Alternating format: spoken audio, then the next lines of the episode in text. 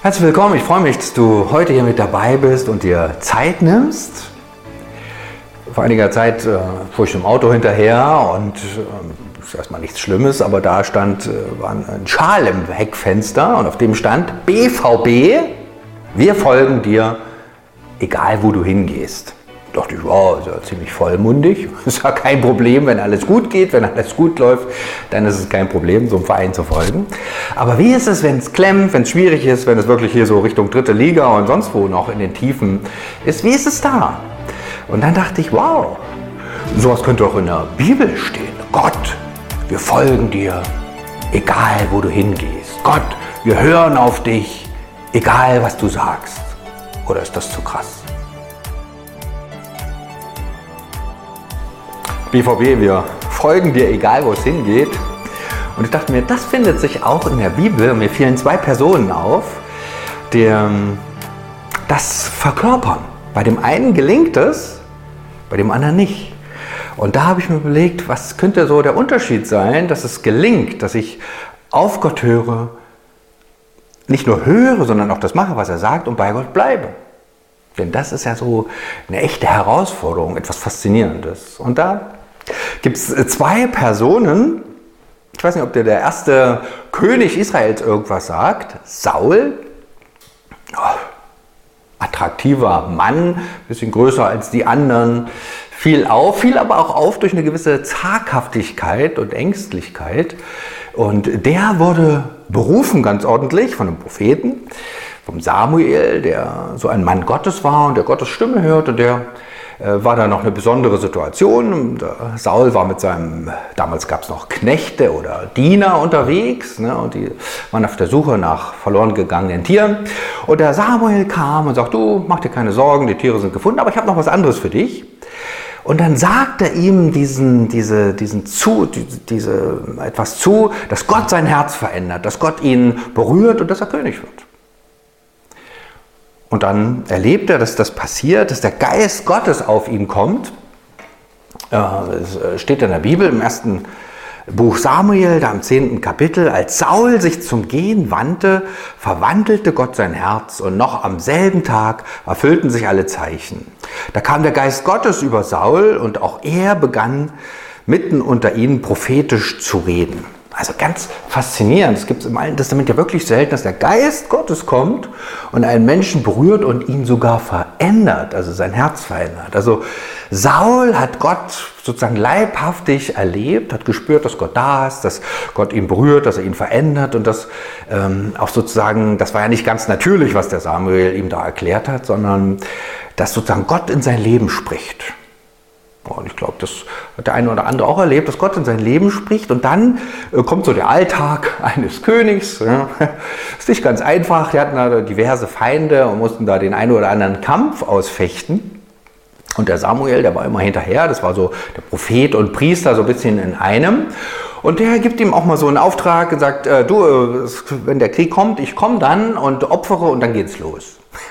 Jetzt waren die Feinde schon gut zu sehen und seine kleine Freiwilligenarmee war ein bisschen äh, zaghaft, waren sehr ängstlich, die Leute waren ängstlich und die, seine Freiwilligenarmee schrumpfte von Tag zu Tag und sie ging weg und eine ganze Woche dauerte das und da sagte sich der äh, Saul, ja, wer weiß, wann der Samuel kommt. Ich nehme das jetzt hier mal selber in die Hand und dann opferte er und wollte gerade losstarten. In dem Moment, wie es so ist im Leben, kam auch äh, Samuel an und fragte ihn, was machst du da? Warum bist du nicht gehorsam? Warum, äh, jetzt nach dem BVB-Spruch, folgst du mir nicht, egal wo es hingeht, sondern, aber auf der anderen Seite, wenn ich jetzt mal überlege, der Saul, was der macht, also der hat Menschen gehabt, hat einen Feind gehabt, hat seine Position gecheckt, hat seine, Menge, seine Kräfte äh, angeschaut und hat eigentlich das Menschenmögliche gemacht. Er hat die Situation empfunden und sagt, wenn, jetzt, wenn ich jetzt hier nicht handle, die Leute gehen weg. Ähm, und da hat er einfach ganz pragmatisch reagiert. Hätten wir, würden wir tausendmal auch machen. Und da ist so die Herausforderung, schaffe ich das entgegen auch dem Augenschein auf Gottes Wort, auf Gottes Reden, auf seine Zusagen zu hören? Das finde ich eine mega Herausforderung und ich bezweifle, dass mir das so immer gelingt. Beim Saul ist das nicht, es werden zwei Sachen erzählt in der Bibel, wo er so nicht hören konnte oder nicht in dieser Weise auf Gott gehört hat, wo er dieses Hören übergangen hatte, gab es noch eine andere Situation. Und ähm, auch da gelingt es ihm nicht, auf Gott zu hören. Auch das andere steht dann ein paar Kapitel weiter in der Bibel. Und da wird es dann richtig äh, dramatisch. Äh, das steht im 1 Samuel 13, so ab Vers 8, kann man da mal reinschauen. Ähm, und das ist diese Geschichte mit diesem Hören, was ich gerade erzählt habe, und ein bisschen später äh, zwei Kapitel später, 1. Samuel 15, da wird es dann richtig dramatisch. Das ist das zweite Mal, wo äh, Samuel nachfragt, Saul, warum hast du nicht gehört? Warum fällt es dir so schwer, auf Gott zu hören? Äh, und dann gibt es eine kleine Auseinandersetzung mit dem Saul. Der Samuel sagt einen sehr schwergewichtigen Satz. Er sagt, äh, ab Vers äh, Samuel 15, 22, was gefällt dem Herrn mehr? dein Brandopfer und Opfergaben oder dein Gehorsam gegenüber seiner Stimme. Ihm zu gehorchen ist sehr viel besser, als ein Opfer darzubringen. Auf ihn zu hören ist besser als das Fett von Widdern. Soweit so gut. Ne? Da würden wir sagen, ja gut, auf Gott hören ist besser als jetzt Opfer. Mit Opfern können wir sowieso nichts anfangen. Aber Opfer ist ja immer so, das kann ich machen, das kann ich geben, da kann ich was handeln. Das, das muss nichts mit meinem Herz, mit meinem Wesen zu tun haben. Das muss jetzt nicht Kirchgeld sein, aber ne, da kann ich auch was machen. Bezahl ruhig dein Kirchgeld. Aber ähm, auch hier, ne, das war leichter, etwas zu tun, als wirklich Gott zu vertrauen in einer schwierigen Situation. Und dann kommt ein Satz, der hat es in sich, denn das ist so eine Sache. Auflehnung ist so schlimm wie die Sünde der Zauberei und Eigensinn so schlimm wie Götzendienst. Und dann, weil du dich vom Wort des Herrn abgewandt hast, hat er sich nun auch von dir abgewandt. Du wirst nicht länger König sein. Das ist ein herbes Wort. Du warst Gott nicht gehorsam und jetzt zieht sich Gott von dir zurück. Und der Saul musste das bitter, bitter erfahren. Er war noch einige Zeit König, aber dieser Segen Gottes, der hat sich zurückgezogen und am Ende muss er sein Königtum abgeben und er scheitert ganz dramatisch, er stirbt mit seiner Familie. Wow! Und da denke ich immer, ist das so, dass Gott seinen äh, Segen abzieht, wenn wir nicht hören? Sind wir das so gewöhnt? Ist das so unser Gottesbild? Ja, das ist eine Geschichte in der Bibel. Auch im Neuen Testament gibt es da so Anklänge, wo Menschen nicht hören, nicht auf das hören, nicht ehrlich sind, dass Gott seinen Segen wegzieht. Also scheinbar segnet Gott nicht um jeden Preis. Und scheinbar ist Gehorsam eine, ein hohes Gut, etwas sehr Wichtiges. Zumindest hier beim Saul war es so und hat auch versucht, dann noch umzukehren, aber es ist ihm nicht so richtig gelungen. Der Segen Gottes war davon. Okay, das war die eine Person, sozusagen die Geschichte, die eigentlich tragisch endet. Einer, der berufen ist, wo der Geist Gottes ihn verändert hat, der angesprochen hat, der was erlebt hat mit Gott, schafft es dann in der Ebene des Alltags, in den Herausforderungen des Alltags nicht, an Gott dran zu bleiben, auf ihn zu hören und ihm zu gehorchen. Hören hat er schon, aber das Gehorchen war, klappte nicht, weil so dieses tiefe Vertrauen nicht da war in seiner Hand. Und ich frage mich, kann ich das? Sehe mich da auch scheitern.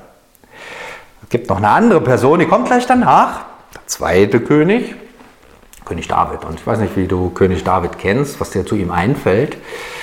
Und war das so ein äh, wunderbarer Held Gottes? Im meisten Fall haben wir so ein paar Geschichten ein, die Sache mit der Batseba, ne? Ehebruch verbunden mit Mord.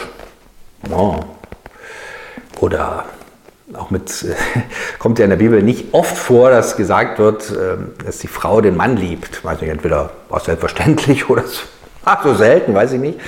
Also ähm, jedenfalls die, die erste Frau vom David, die äh, liebte David. Und dann äh, gab es da Schwierigkeiten und ähm, äh, am Ende kann David oder versemmelt David diese Liebe dieser Frau.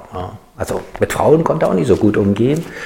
Und wenn man die Geschichte von, wenn du die Geschichte mal vom äh, David liest, auch Kindererziehung war jetzt nicht sein Ding. Ja. Und so was hat er gemacht in Zeit seines Lebens? Ähm, Krieg geführt. Und was heißt Krieg führen? Das heißt Menschen umbringen. Ist auch, also das selbst Gott hat dann gesagt, nee, nee, mein Freund, äh, später dann zu ihm, du darfst nicht den Tempel bauen, du hast zu viel Blut an deinen Händen. Also David, war das so einer, der Gott treu war? Kann man auch nicht sagen. Aber es gibt etwas, ähm, David war ja sehr äh, kreativer, künstlerischer Typ und äh, hat auch äh, Lieder gedichtet, hat sozusagen das verarbeitet, was er so mit Gott erlebt hat. Und da gibt es einen Psalm, mit dem er das verarbeitet, gerade die Sache mit der äh, Watzeba, da kommt dann später, muss ja auch ein anderer Prophet noch bei ihm vorbeikommen, sagen, ihm noch eine Geschichte erzählen, dass er das versteht. Und er sieht es dann ein, dass er schuldig geworden ist vor Gott und Gott nicht gehorsam war.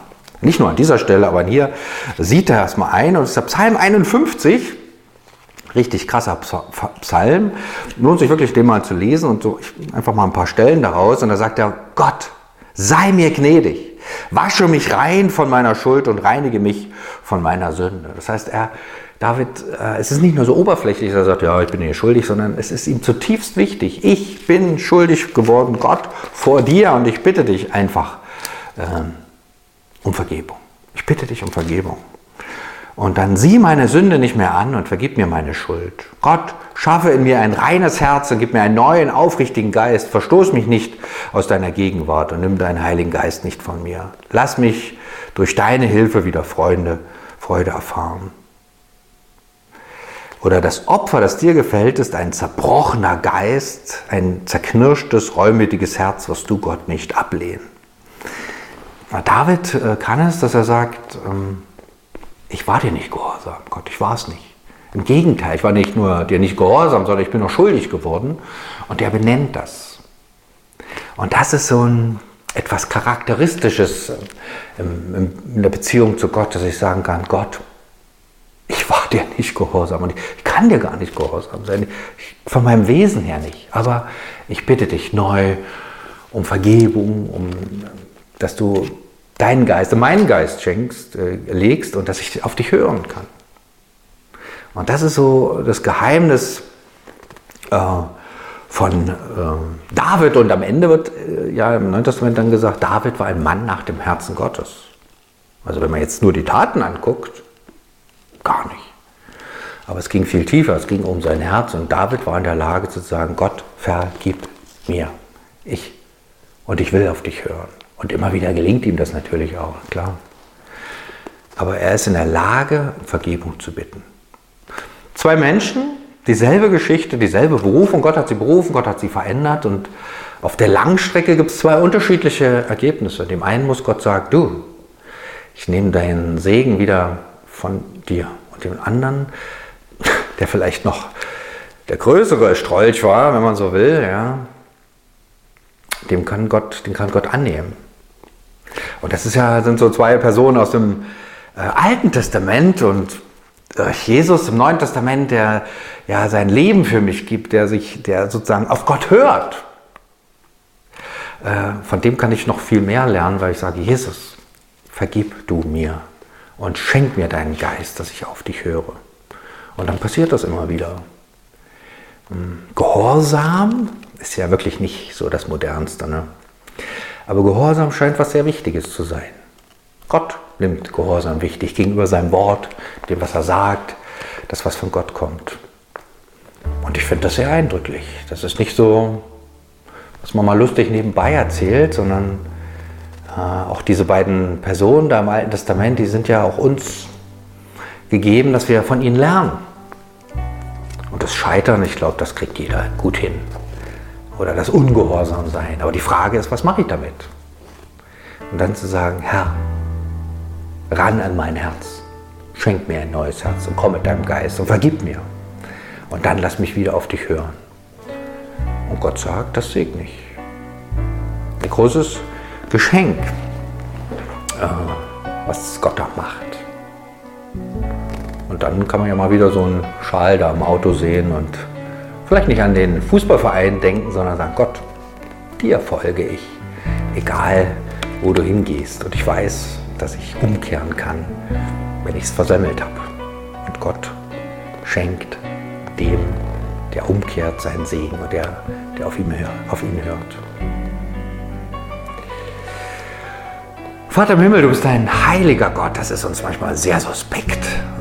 Du sagst nicht nur irgendwas, sondern das ist dir, dein Wort zählt. Und ich bitte dich, dass wir echt das hinkriegen, auf dich zu hören im Alltag. Nicht nur zu hören, sondern dir auch zu gehorchen.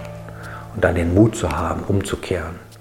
Und du vergibst gern, du gibst, gibst gern neue Gnade, neuen Segen. Aber Herr, lass uns nicht festhalten an dem, wo wir gescheitert sind, wo wir nicht auf dich gehört haben, wo wir fröhlich unser Leben leben und sicher auch gut fühlen, aber dein Wort vergessen haben. Schenk uns den Mut, auf dich zu hören. Schenk uns den Mut, dir gehorsam zu sein, damit du deinen Segen gibst.